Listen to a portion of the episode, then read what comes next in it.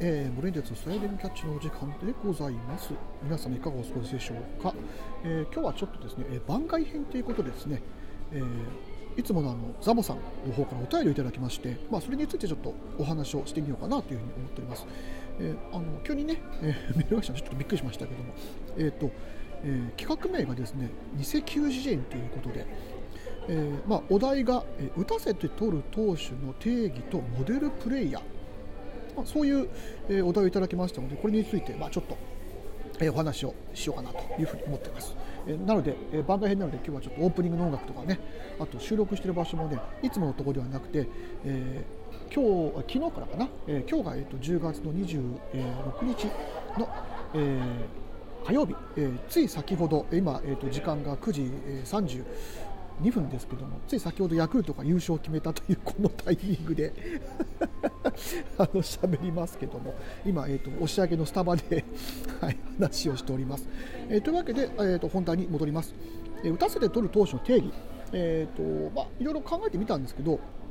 まあ、まず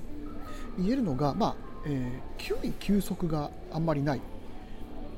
あのいわゆるスピードだったりだとかあと球の重さとかそういうバタバタ三振バタバタと三振を取るピッチャーではないということとあと、まあ、あの球の高低、えーまあ、高め低めもしくは、えー、左右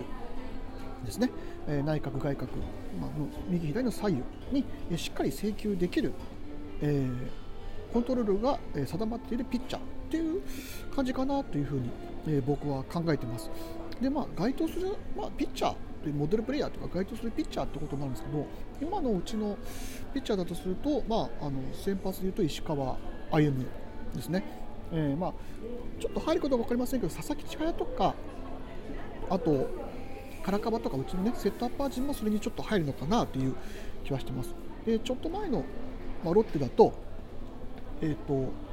あのセットアッパーからお世話やってたあのゼロ荻野ですね。荻野忠宏あとはあの今、えーと、早稲田大学の、え、監督をやっております、えー、小宮山、はい、あの辺りが、まあ、やっぱりそれに該当するのかなというふうに思います。であの他球団というと僕の中ではあのヤクルトの、え、石川雅紀ですね、はい、